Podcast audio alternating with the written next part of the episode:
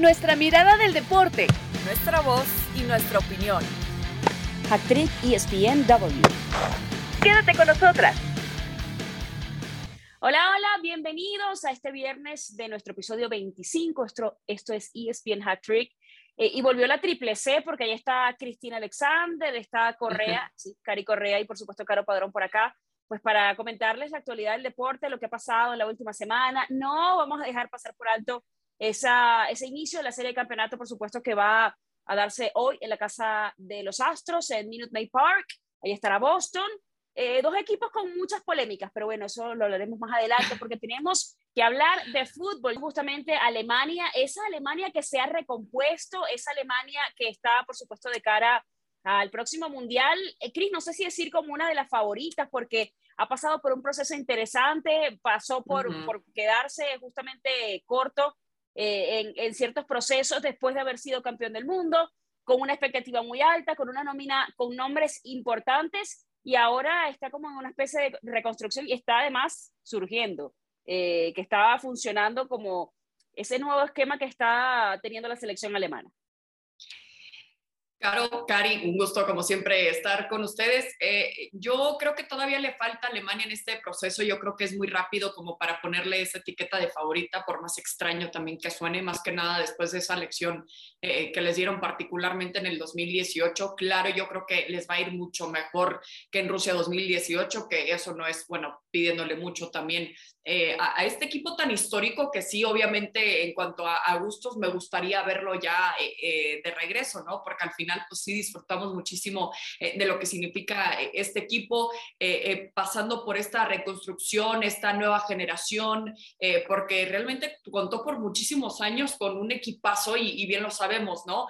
Pero en algún momento tenía que caer y lo hizo también de una manera bastante fuerte, pero eh, eh, por hacer comparaciones, no tanto como lo hizo Italia, ¿no? El no clasificar a un mundial. Así que por al menos tienen esa buena noticia, ya tienen su boleto asegurado, entonces eh, Hansi Flick y compañía tienen, tienen el lujo de poder todavía realmente afinar esos detalles, no tener que preocuparse necesariamente por dejar puntos ya en la clasificación, entonces puede realmente el seleccionador ver qué le funciona, qué no le funciona, puede hacer como experimentos por, por así llamarle también, ¿no? Ya teniendo ese boleto, eh, pero yo creo que la prueba real va a ser ya en Qatar 2022 para que realmente veamos en dónde está este equipo de Alemania, que en la Eurocopa como que estaba al menos trabajando ya un poco mejor, ¿no? Pero ahí viene otra vez, como que estás trabajando bien, pero ¿qué tanto como para estar en donde estabas hace unos años? Sí, y además yo creo que son una serie de, de, cosas cuando vas a un mundial, el, el, grupo que te toca, las circunstancias que, que, por ejemplo, puede venir un Ramel Falcao súper enchufado y resulta que se eh, lastima meses antes y, ya tienes a una de tus estrellas fuera.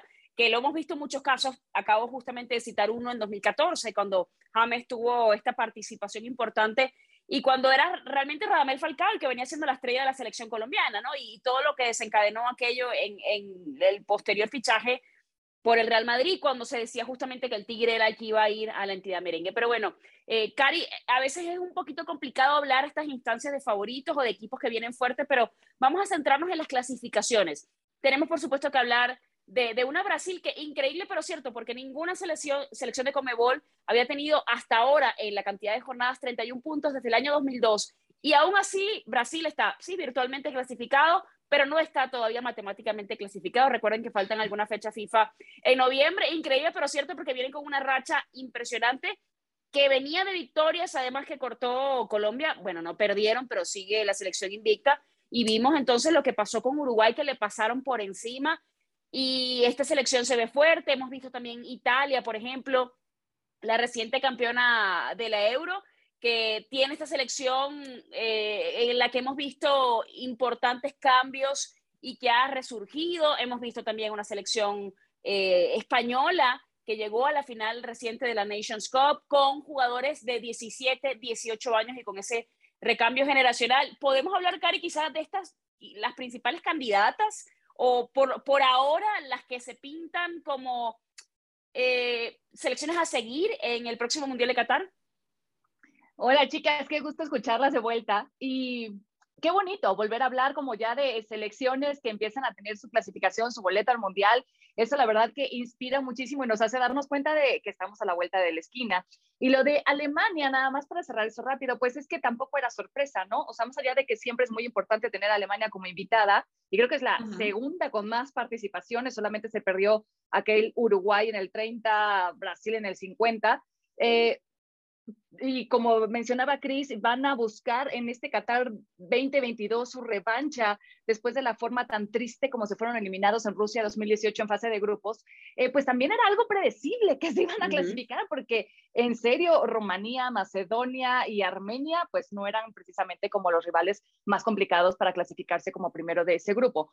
Eh, ya también está ahí Dinamarca y como ya mencionabas, Caro, hay otras selecciones que siempre van a seguir llamando poderosamente la atención. Está Francia, la vigente campeona, que viene luciendo muy bien, eh, que, que, bueno, acaba de ganar la, la UEFA Nations League. Eh, está una selección de España que a mí personalmente me emociona mucho ver el trabajo que está haciendo Luis Enrique, me emociona cuando de verdad la apuesta va por los jóvenes, que el recambio era sumamente importante y parecía difícil después de esa generación dorada que tuvieron en el 2010 y que se fue acabando de a poquito.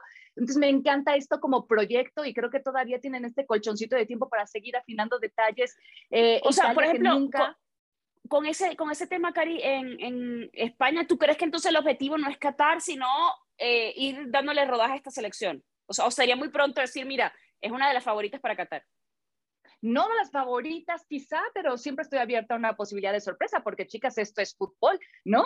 y si pues tienen tiempo para le puso, una buena, le puso una buena pelea a Francia, ¿eh? O sea, en los últimos cinco o seis minutos fueron súper cardíacos porque estaba llegue y llegue y llegue y, y sí, mucha generación, solo le falta el pequeño detalle de, la contundencia. Que les y, dado justamente Luis Enrique es esa mentalidad de, aunque nosotros estemos apenas comenzando nuestra historia, no tenemos por qué achicarnos ante las grandes potencias. Créanse, créansela de que ya fuimos campeones del mundo. ¿Sabes? O sea, como que eso te pone en un nivel distinto. Sí, te, da una, te, da una, base, te da una base mental, creo que distinta, porque ya se pudo y ya se pudo con eh, otra generación, evidentemente, pero fíjate, estos jugadores tan jóvenes, tener 17, 18 años y tener la experiencia ya de una final ante Francia, a mí me parece como que suma y es súper importante de cara a lo que viene a continuación. Admirable. Porque de, claro, porque de alguna manera, o sea, uno siempre habla de que no es lo mismo enfrentar una eliminatoria, por lo que menciona Cari, porque a veces los grupos, quizás, sobre todo en la eliminatoria de la UEFA, son tantos equipos que los grupos no necesariamente representan un dolor de cabeza, más allá de que España eh, por ahí está pasando eh, pues ciertos temas también con la clasificación, el tema de que aparece la palabra repechaje, en fin.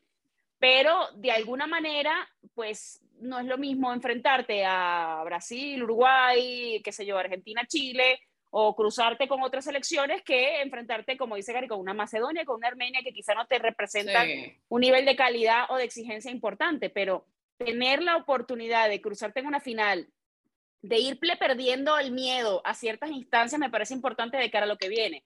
Y además, después de, tanto, de, tanta crítica que hubo en la previa con, con, Luis Enrique, de a quién llamaba y a quién no, de cómo vas a llamar a este muchachito. Yo mencioné hace unas semanas. Claro, mencioné. Bueno, pero que el Madrid por ejemplo. se preocupe entonces por llamar a españoles, ¿no? Porque si no, también, ¿con qué argumentos después le puedes pedir a Luis Enrique que seleccione o que convoque a jugadores del conjunto merengue?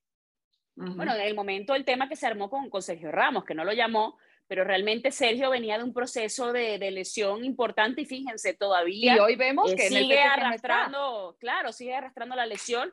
Y en me estoy saliendo un poquito del tema, pero me dio mucha risa en estos días, veía un meme de Sergio Ramos con la camiseta de 2023 y decían, ¿para cuándo Sergio en el, en el PSG? Y decían, mostraban la camiseta.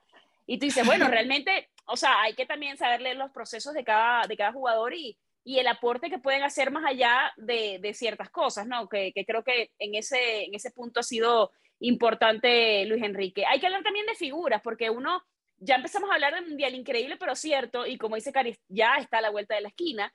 Parece que falta mucho, pero no, porque ya se va a acabar prácticamente el año. No, vaso medio lleno, medio vacío, potato, potato, como ustedes quieran verlo. Pero yo sí siento que ya, ya, ya, cuando uno me empieza a ver el pan de muerto acá en México, ya tú sabes que esto está más allá que acá. Entonces, eh, nos preguntamos, como por ejemplo Cristiano Ronaldo, que lo hemos visto brillar ahorita en las eliminatorias, Eh, hemos visto también eh, la participación de Messi con Argentina, marcando en el partido anterior, en este partido marcó Lautaro Martínez, pero bueno, el tema de estas dos figuras, Cari, ¿podrían todavía brillar? Porque yo siento que, que le queda gasolina a Cristiano y a Messi para, para el Mundial, para estar en la conversación, y además están en la conversación del Balón de Oro también. Sí, señora, sí, señoritas. Eh, por supuesto, los dos. Mira, no sé si van a ser las máximas figuras porque también ahí está un Mbappé, viene otra vez Neymar con una nueva oportunidad de que esperemos que no se aviente nada más clavadazos. Está un Haaland que por cierto está que no se lesione Neymar, ¿no? También. Ah, sí, pequeño detalle. Oye, Haaland que tiene ahí peleando a Noruega eh, con Países Bajos por justamente el boleto a Qatar 2022. Entonces, ya empiezan a haber figuras de la nueva generación pero si no son Messi y Cristiano quienes más brillan o puedan ser las grandes figuras de estos mundiales, sí por lo menos siento que van a ser sus últimos mundiales. Así que es importante que nos vayamos mentalizando y que sus propias selecciones están tan conscientes de ello que van a hacer todo lo posible por entregarles, así como la Argentina ya hizo en la pasada Copa América, una entrega eh, eh, y todos estaban a la labor de entregarle como ese título a Messi con Argentina, que era lo que tanto le faltaba y por lo cual tanto había sido criticado, creo que de la misma manera se van a volver a entregar ambas elecciones a estas enormes figuras para hacerlas aún más grandes. Entonces, por ese lado creo que vamos a tener partidazos. Argentina tiene mucho acompañamiento, o sea, le da mucho acompañamiento a Messi.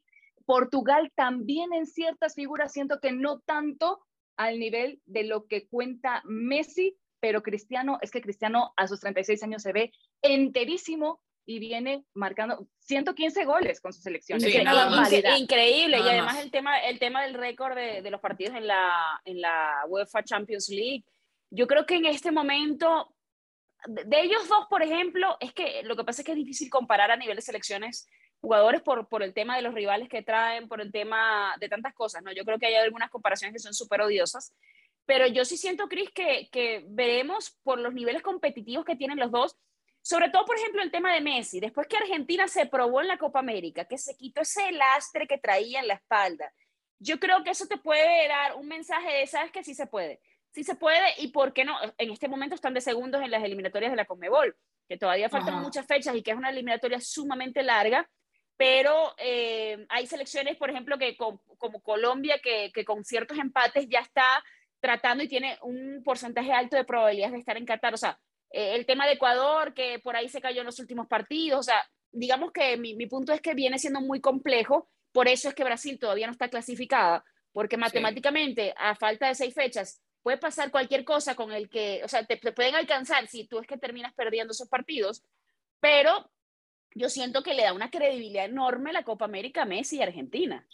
Claro, porque como, como comparándolo con lo que está viviendo a nivel de clubes, lo que decíamos, ¿no? Bueno, ya dejó toda la bronca, honestamente, lo que está sucediendo en el Fútbol Club Barcelona y se está enfocando en jugar con sus amigos, en disfrutar del deporte que sabemos que tanto para Cristiano como para Messi ya no le van a quedar muchos años. Entonces siento que está viviendo como que esa misma etapa con Argentina debido a, a, lo que ya mencionabas, el por fin tener un título importante con la Celeste, que con el, con el Barça ya había ganado tanto y con Argentina no, y bueno, esta eterna comparación que, que seguramente ha sido como muy cansado para él. Y la presión para Scaloni, ¿no? También de que, ¿cómo puede ser que no hayas ganado nada y tienes a la máxima figura, bla, bla, bla? Entonces siento que ya se ve la idea de Scaloni. Y, pero fíjate que, Scaloni, yo siento que llegaba sin nada que, que, perder, porque era interino en algún punto. Y como que fue buscando... Pero como quiera. Fue, como quiera, cualquier persona y, es, va a ser lo mismo para Pochettino, ¿eh? Exacto. Era lo que se le criticaba, que no tenía los galones. Exacto, Nadie creía que se iba a quedar. Y todos los técnicos, miren que pasaron antes. Es más, desde ese Mundial de en Brasil 2014 que perdieron justamente esa final frente a Alemania, vinieron probando una cantidad de técnicos con currículum, con no sé cuánta experiencia, no sé qué, y ninguno tenía, todos teniendo la misma figura de Lionel Messi, ninguno pudo. Es que a nivel de federación había como mucha desorganización no, y se reflejaba en, en, la selección. Y a nivel de federación el tema de Scaloni fue porque no había plata para traer a otra persona, es la realidad. había un tema ahí importante de dinero y por eso fue como que, bueno, este que viene al quite, viene al quite mientras tanto y, ay, mira, chicle pega, ¿no? Y pegó realmente. Sí, y, y, es, y, es, como se le presionaba en su momento a Andrea Pirlo, ¿no? A ver, tienes a Cristiano Ronaldo en la Juventus, ¿qué más quieres prácticamente? Yo creo que como que era el mismo argumento acá, de que es que lo tienes y ve la presión, y obviamente la presión, y Cari lo conoces perfectamente, lo que es la, la, presión de la afición, lo que es hacer también esa comparación de que se demuestre realmente Leo Messi como, como argentino, así, besando el escudo y festejándolo con todo y lágrimas en los ojos, como que es una imagen que ya le urgía a la afición y por supuesto que le urgía ya a Lionel Messi, pero como dices, yo creo que los técnicos en este momento, y lo platicaba con mis compañeros en ESPN FC el otro día, ellos creen que es un buen momento para hacer un cambio en el banquillo para Portugal, para poder apoyar mm. a Cristiano Ronaldo en lo que puede ser su último mundial. Y yo estoy de acuerdo, ¿por qué no darlo todo? Porque no veo una Messi dependencia en Argentina y no veo una eh, Cristiano dependencia en Portugal. A ver, no estoy diciendo que cambien a Scaloni, porque creo que sí, como que se llevan muy bien, bueno, temas de vestidor como que están muy bien, ya entienden perfectamente su idea. En temas eh, de Fernando Santos ahora con Portugal, como que hay una desconexión que tienen que resolver pronto o están a tiempo, están ya cerca un año del Mundial. Qué rápido. Pero no sí, es yo creo que fácil, Cristi. Yo, yo, también creo eso. Los técnicos a nivel de selección, mira, es lo que hablábamos en la, la vez pasada en este mismo podcast acerca de Bélgica. O sea, eh, son selecciones, al igual que Portugal, que siempre parece que nos quedan debiendo el centavo para el peso, ¿no? Porque las ponemos de candidatos, porque siento que más Bélgica, y a la ¿eh? no pasa nada. Siento que más Bélgica. Bélgica ha sido el caballo negro durante 15 años, siento. Ah, bueno, pero, pero, Bélgica nada esos rankings FIFA, a ver, y, además yo siento que más allá de esa generación brillante que tiene Bélgica, Bélgica nunca ha estado obligada realmente a nada, porque no tiene una historia eh, quizá tan rica como otras selecciones, que digas, ah, Italia, por ejemplo, ah, Italia, coño, nos ha quedado de ver. Pero realmente si te pones a ver esta selección de Bélgica, pues poco, poco le puedes exigir a nivel de... Lo, Yo creo que es una catástrofe.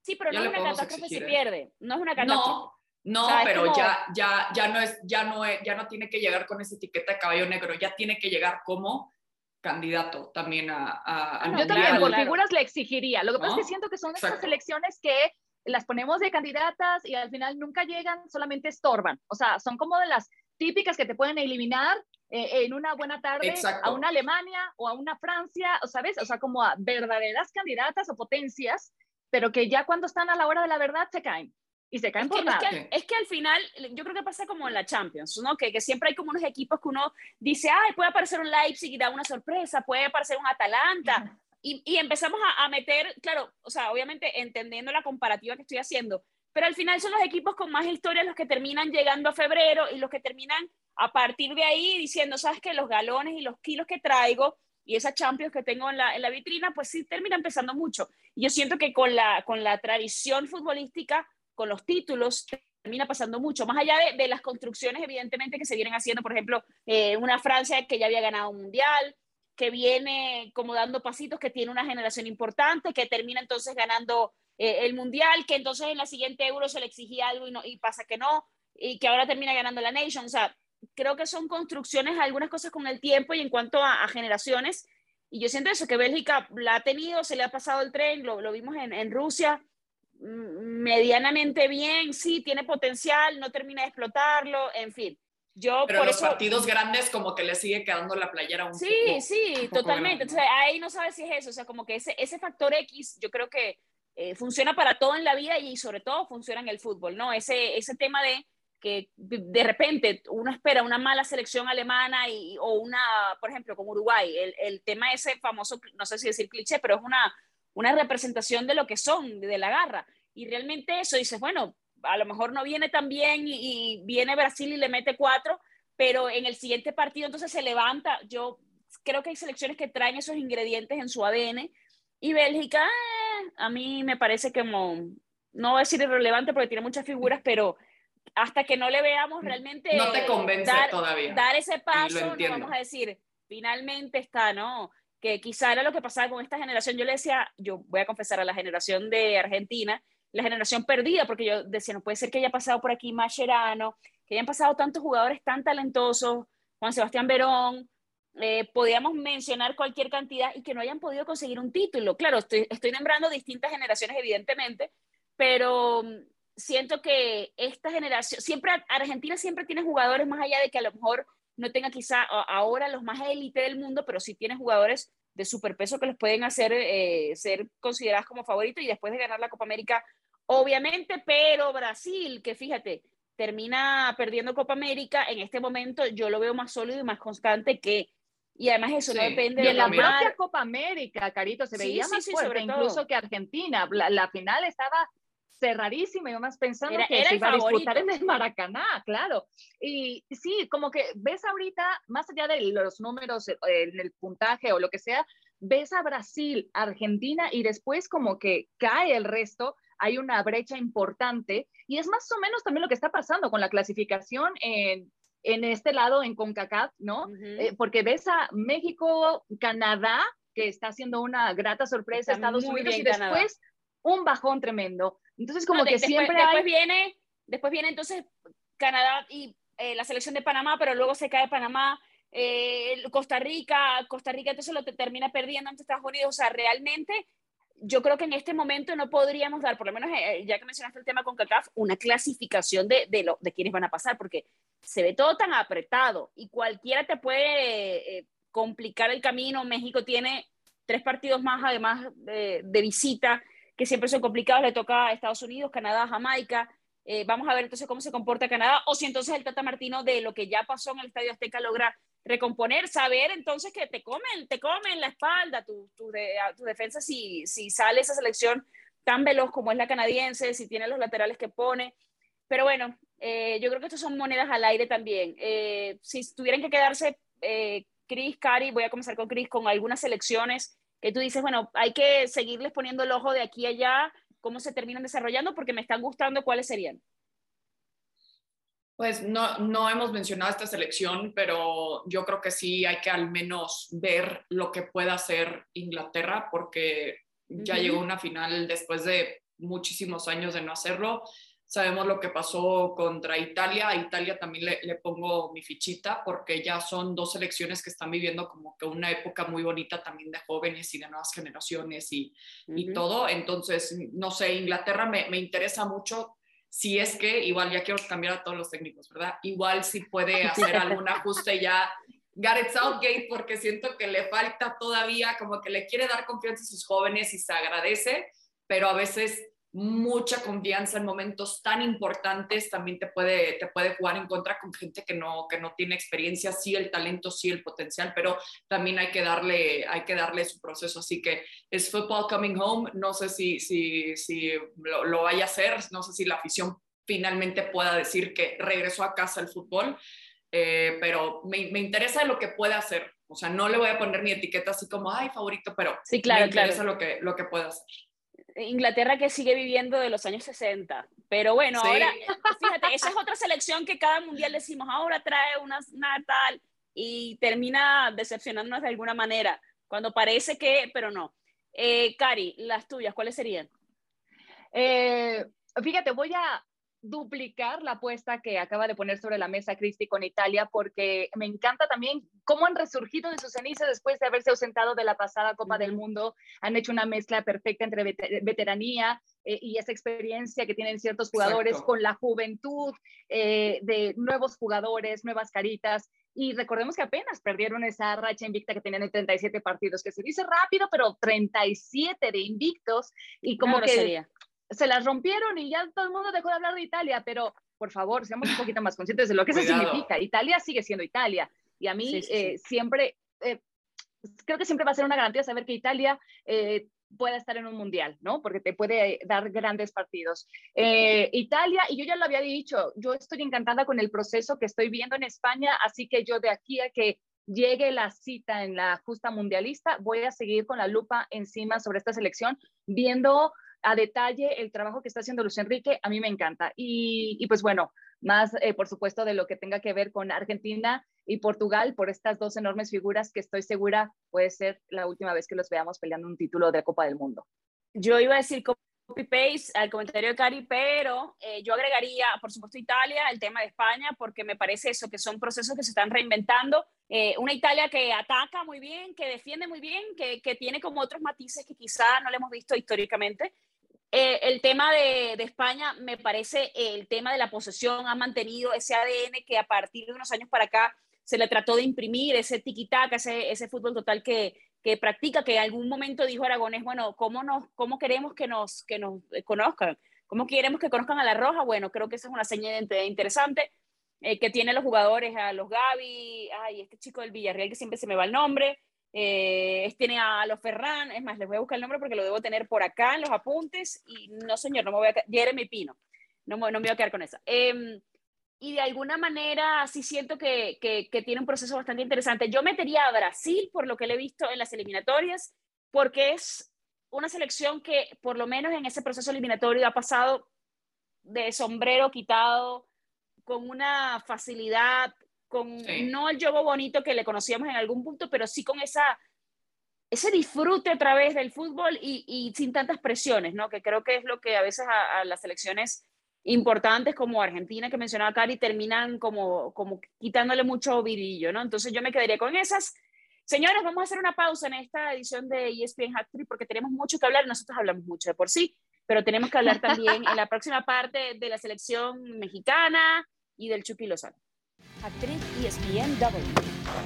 Hola amigos, estoy muy emocionado de estar con ustedes nuevamente en Hat Trick ESPN para hablar de un equipo que no ha dejado de mostrar mucha garra esta temporada. El único líder de las cinco grandes ligas de Europa que no ha conocido la derrota. Se trata del Napoli de Spalletti, que con siete partidos disputados y 21 puntos hasta ahora, lidera la Serie A, solo perseguido por el Milan y el Inter en la tabla general. En las otras ligas europeas, tanto el Chelsea, Real Madrid, Bayern Múnich y Paris Saint-Germain han registrado ya su primera derrota en sus respectivos torneos. Con el Chucky Lozano, Lorenzo Insigne, Koulibaly y otros grandes jugadores, el Napoli buscará mantener su perfecta racha para seguir soñando con el título de Italia y un lugar en la próxima campaña de la Champions. El próximo duelo será ante el Torino, un equipo ante el cual registran 12 victorias y solo una derrota en los 18 encuentros que han disputado en la historia de la Serie A. Así es, Tigres, un arranque increíble con un equipo que sin duda dará toda su energía para ganar la Serie A. Por otro lado, quiero comentarles que estoy muy feliz de haber participado en Hat Trick compartiendo durante este tiempo la pasión y energía por el deporte con ustedes. Espero vernos y escucharnos pronto con mucha garra y actitud. Sigan sacando el tigre que llevan dentro. Un saludo. Hasta la próxima. Bueno, ya escuchábamos al Tigre Toño hablarnos un poquito de lo que viene a continuación en la Serie A, por supuesto, para ese Napoli que está brillando, y un Chucky Lozano que de alguna manera, no sé cómo lo vieron ustedes, eh, Cari, cuál fue tu impresión del Chucky en, lo que fue la fecha larga de eliminatoria con el Tri, porque era una expectativa también de tenerlo de regreso después de la lesión que tuvo en la Copa Oro. Eh, fíjate que me acabas de robar cierta palabra de la boca porque yo quería hacer mención de la lesión, que no fue cosa menor, lo que vivió el Chucky y la manera en la cual se ha recuperado y que ha vuelto para demostrar que retomó eh, su buen nivel y eso te habla de un compromiso del jugador primero con su recuperación, su rehabilitación, eh, pero también con el equipo, lo comprometido que está con el tricolor. Eh, creo que esto además le puede servir de rebote para el momento que está viviendo en el Napoli, porque hemos visto que Spalletti lo combina constantemente con Politano. Y de hecho, antes de la fecha FIFA, el Chucky anotó y inmediatamente Spalletti lo sacó para cambiarlo por este jugador y se vio que el Chucky estaba molesto porque sentía que podía entregar más. Entonces va a seguir compitiendo por esa posición, por, esa, eh, por ser un titular indiscutible y creo que eso de rebote también le va a convenir siempre a la selección mexicana. El Chucky Lozano es el mejor hoy día, o por lo menos de esta eh, parón de fecha FIFA que tuvimos, el mejor atacante que ha tenido la selección mexicana de fútbol. ¿Estás de acuerdo, Cris? Sí, 100%. Para mí el Chucky fue el mejor, el más constante. Eh, quiero rescatar lo que dijo Cari del profesionalismo que le conocemos a, al Chucky. porque sabemos que vivió eh, el año pasado, bueno, en pandemia ya no sé, todo se me mezcla, pero según yo, como hace un año, un poquito más, ustedes me entienden. Este, hablábamos de cómo tuvo eh, una bronca ahí con Gattuso y que lo sacó del entrenamiento y dijimos, no, ya para la final de la Copa Italia este, lo va a dejar calentando la banca, efectivamente así fue. Y en lugar de conformarse con eso y decir, es que Gattuso no me deja, es que es culpa de Gattuso, como que siento que se vio en el espejo y dijo, a ver, ¿qué podemos hacer para eh, mejorar esta situación? Vaya que lo hizo con el Napoli, se ganó el corazón de Gennaro Gattuso, que ya lo tenía como titular indiscutible. Y yo creo que el Chucky puede aplicar lo mismo acá con Spalletti, ¿no? Que sabemos que por el momento no podemos decir que es titular indiscutible, que la realidad es que no lo es. Este Napoli que está brillando bastante, Chucky también tiene que aprovechar y recordarse de cómo ha luchado para mantenerse en el Napoli, que sabemos que en muchas situaciones lo más difícil es mantenerse, no necesariamente llegar y yo creo que se está reflejando perfectamente en la selección mexicana. Qué bueno que esa lesión en cuanto a temas de confianza, como que no lo veo entrar a esas jugadas con miedo, porque lo confesó que estuvo así de perder el ojo y no está de más. Me acuerdo de la, de la imagen y se me pone la piel chinita después de lo que pasó Raúl Jiménez. Este, ha regresado como que más rápido de, al menos personalmente, de, de lo esperado y me gusta mucho el momento que está viviendo el Chucky porque siento que ya era hora, porque pues, le recordamos lo que fue el gol contra Alemania, ¿no? Pero siento que aquí realmente el Chucky tiene la capacidad de ser un líder ya en la selección mexicana, de usar su voz de una manera importante, este, de apoyar al Tata Martino en momentos de crisis. Eh, y, lo demostró en esta fecha FIFA y, vaya de, de, lo que, de lo que viene para el Chucky Lozano, eh, como que me emociona mucho, la verdad, ver que realmente pueda ya dar al 100%, no que no, no lo haya dado antes, pero me refiero a em, pues e, ese figurón que, que le conocemos, que siento que está dentro del Chucky y ya por fin como que lo está sacando con la selección mexicana. Sí, es que yo siento que, la, que, es un tipo muy competitivo, porque, a ver, Carlos Ancelotti estaba enamorado de él y cuando hay cambio de técnico fue como de e, ese desbalance de no saber qué te va a pasar, de, a ver, a veces era titular, a veces jugaba, empezaron los rumores, porque, a ver, de este lado también hablamos de que no, que se endiosó el Chucky, que se volvió divo, y entonces ahora se cree... No, ya se quiere ir al Everton, sí, sí, por eso tiene, y por eso tiene problemas entonces con, con Gatuso, que ya se le acabó la carrera, o sea, realmente él demostró que primero es un tipo muy profesional, le queda muchísima carrera y que bueno, estos tropiezos creo que son parte de, de la actividad profesional, sobre todo un tema como el fútbol, que una lesión te puede justamente marginar y que te tienes que volver a ganar el puesto. A mí también me pareció que, que fue un gran aporte para la selección mexicana, jugó no solamente para él, lo vimos con, con la asistencia de Jorge Sánchez, me parece que es un tipo que tiene una gran visión de fútbol. Eh, me gustó también ver a Raúl Jiménez, que terminó marcando, bueno, de penal, pero terminó marcando para la selección mexicana y que creo que eh, Raúl necesitaba esta convocatoria, la selección lo necesitaba él también, en el sentido de que por los temas estos de, cómo se maneja eh, los clubes, el tema FIFA, creo que era importante que se diera ese paso y que finalmente le dieran permiso. Yo en la, en la convocatoria anterior había dicho, a ver, eh, creo que él pasó un proceso muy importante y se entiende incluso que quiera esperar unos meses más para presentarse con selección mexicana porque está en un proceso de recuperación y yo creo que eso era súper entendible, ¿no? La salud está por, por encima de cualquier cosa, sobre todo cuando, cuando estamos hablando de, de temas de futbolistas que sabemos que evidentemente, pues su, su físico es su, su, materia de trabajo, su principal. De vida o muerte prima. Sí, totalmente. Entonces, y además, más allá de eso, era, era cómo vas a terminar, vas a poder, y además él dijo, yo, eh, o sea, el, el, tema, y se manejó en algún momento que, que a lo mejor tendría que dejar el fútbol, que era un rumor que había entre el periodismo. Entonces, gracias a Dios que está bien, que, que todo está fabuloso y que está de regreso con la selección mexicana, pero bueno, eh, le hemos visto entonces, ¿a ustedes les ha gustado, por ejemplo, ya para brevemente, el tema de la cara de la selección mexicana? Porque ahí vimos como que contra Canadá una cara quizá un poquito más dócil, luego vimos eh, el tema contra El Salvador. Realmente creo que contra ciertos rivales todavía se le termina complicando mucho el tema selección mexicana y yo creo que una de las cosas, Cari, no sé si estarás de acuerdo, es el tema de la constancia, el tema de es una selección que tiene llegada, pero que a veces en el medio campo, lo vimos ante Canadá, estaba un poquito perdido, o no perdido, desaparecido, diría yo, y, y, que con selecciones muy rápidas a veces la defensa se ve eh, un poquito lenta también, un poquito endeble. Y bueno, más allá de eso, evidentemente, el Tata Martino, lo critiquen o no, porque la gente dice, bueno, es que el estilo y por lo que tiene a, disposición, pero bueno, está de primero y que y desplazó a los Estados Unidos, que ahí después dicen, no, no, no es necesario que, con, que clasifique de primero, pero tú dices, a ver, yo creo que uno de los objetivos de selección mexicana debería ser clasificar de primero. Siempre hemos hablado de eso, pero ahora como que el, discurso va en Imaginémonos de, de la marea. Eh, es que sabes que, como decía, como decía, y voy a citar a Cristina Pacheco de uh, años, eh, me, me, fui muy atrás en el tiempo, a lo mejor Cristi por eso no lo ubica y Carita no vivía hasta acá, pero es la frase de aquí nos tocó vivir, que somos la zona de CONCACAF. Eh, y eso tiene sus ventajas, ¿no? Que es, por supuesto, la clasificación, que México no, nunca ha tenido eh, en gran problema, salvo cuando México se ha querido complicar solita las cosas, pero no es un área que no sea accesible.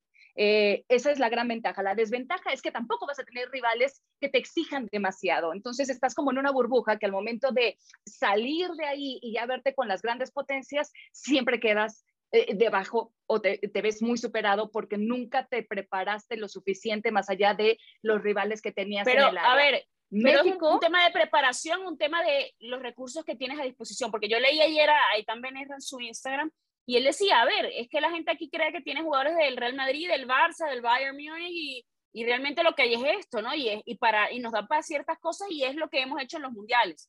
¿Cuál es la, la realidad realmente de selección mexicana entonces? Para México ha sido muy importante tener jugadores cada vez más que juegan en el viejo continente y que se empapen de otro nivel y otro ritmo de juego. Pero aún así, cuando te toca, por ejemplo, en este caso, tener eliminatorias, el octagonal, te enfrentas al nivel que existe dentro del área. Y si tú te fijas en lo que llevamos hasta ahora, que ya van seis partidos de eliminatoria, es México, Canadá, Estados Unidos con sus intermitencias y después lo que les mencionaba hace unos minutos en otro bloque es un bajón importante en cuanto a nivel de, selecciones que no te exigen, que no te compiten, que cuando se ven superados, lo único que tratan de hacer es meter más la pierna y entonces pones a tus propios jugadores en riesgo de una posible lesión. Por eso vimos al Tata Martino eh, protegerse y proteger a sus jugadores haciendo siete, ocho cambios entre un partido y otro, porque cuando el rival no te exige nivel, entonces lo único que puedes hacer es proteger a tus jugadores y aprovechar la ocasión para empezar a buscar variantes y opciones que el día de mañana te puedan servir cuando sí te tengas que enfrentar a un rival de, rival de nivel.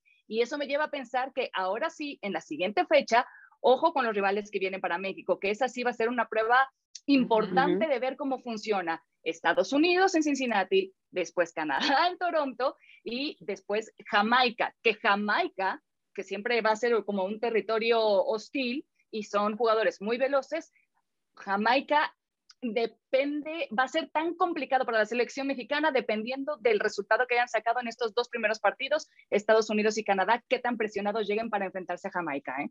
Ojo con eso. Y, y, defensivamente hablando, yo creo que es en donde la selección mexicana se complica un poco, ¿no? De no tener esa pareja de centrales ya fija.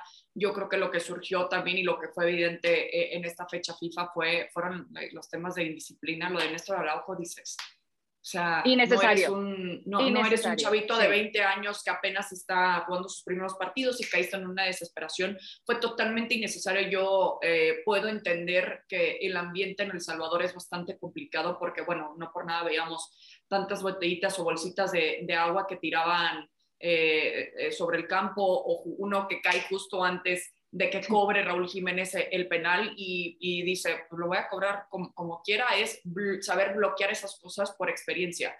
Así que, eh, o César Montes que no pudo estar por acumulación de tarjetas, Jorge Sánchez que tampoco pudo estar. Eh, entonces yo creo que esas son como que las cositas que tiene que ver el Tata Martino, al menos pensando en esta próxima fecha FIFA, lo tiene que ver también pensando en lo que viene, por supuesto, el próximo año, lo del famoso quinto partido. Eh, eso es algo que se tiene que quitar también de la mente, no, no dejarlo a un lado como objetivo, que obviamente es evidente que es uno de los objetivos de la selección mexicana, pero de realmente salir con todo, porque siento que el Tata ya tiene al menos, em, ya tiene como bastante claro quiénes son sus cambios, Lo de Orbelín Pineda se me hace también eh, espectacular como, como relevo o también, también para darle la confianza como titular, lo de Sebastián Córdoba. Hablando de jóvenes, la selección mexicana también tiene, tiene... bastantes elementos como para pensar en que pueden sorprender en ese sentido. Lo, de Orbelín Pineda, insisto que también le pongo mi, fichita, el pase que, que da también de, asistencia para, para, el gol el otro día.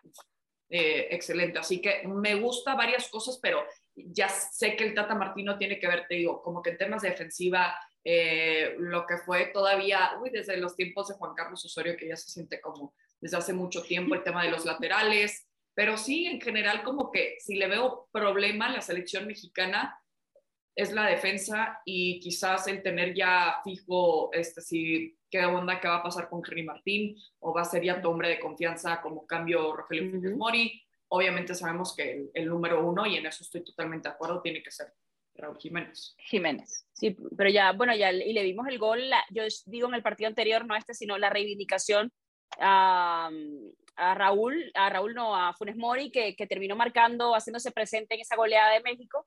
Pero bueno, eh, opciones tiene y tiene eh, para mí un importante reto, como dice Karen, en los próximos partidos, porque además siempre se dice que la eliminatoria pasa por casa, y bueno, te tocan cuatro partidos fuera de casa. Eh, ¿Quién hizo el calendario? Bueno, así tocó. Como dice Cari, aquí nos tocó vivir, bueno, así tocó jugar. Y eso es lo que hay. Eh, hay que hablar también de, este, en, esa frase la voy a usar, esto es lo que hay. Señores, eh, vamos a hablar un poquito de la, de la serie de, campeonato y me voy a enfocar en la americana, porque bueno, porque va a arrancar hoy en Minute Maid Park, en la casa de los Astros de Houston, y porque además son dos equipos señalados de haber hecho trampa. El conjunto de Boston con Alex Cora y el conjunto de los Astros de Houston. Abuchados, eso sí, ya vimos cómo le fue a Houston cuando eh, en los partidos anteriores, en el cuarto, por ejemplo, abucharon a José Altuve, terminó conectando un jonrón de tres carreras. Eh, este equipo, además de Houston, está bateando que da miedo. Hicieron 863 carreras en la temporada regular. Y si usted dice, bueno, la temporada regular fue muy lejos, vamos a enfocarnos en esas 31 carreras que fabricaron al conjunto de Chicago. De hecho, si revisamos, eh, Boston hizo 26 eh, ante Tampa, recibió 20, era más o menos el número, 31-18 para el conjunto de los Astros de Houston que está bateando, que da miedo. Es el último año probablemente de Carlos Correa, no se sabe qué va a pasar con el puertorriqueño, porque recuerden que eh, es, va a ser agente libre a partir de, que termine este, este, esta temporada, pero increíble, el conjunto de los Astros de Houston, a ver, los abuchen, les guste, les llamen tramposos, tiene cinco temporadas consecutivas llegando a esta serie de campeonato y pues están a cinco juegos de estar en la Serie Mundial, igual que el panorama de Boston. Eh, complicado lanzar una moneda y ver por dónde cae, pero me parece que va a ser una gran serie. Eso sí, hoy va a estar Framber, Framber Valdez por parte de los Astros, Crisel va a salir por Boston. Eh, yo creo que nos espera una gran eh, serie de campeonato por la... Si tengo que dar un favorito, bueno, la defensa de Boston es una de las que menos errores ha cometido en el tema del bateo me inclino más por la ofensiva de conjunto de los Astros Houston, que yo creo que al final terminarán llegando a la Serie Mundial. Les van a hacer bu, pero no les hagan bu. De manera, después que les hacen bu, viene al tubo, te roba una base, te da dos honrones y se acabó el partido.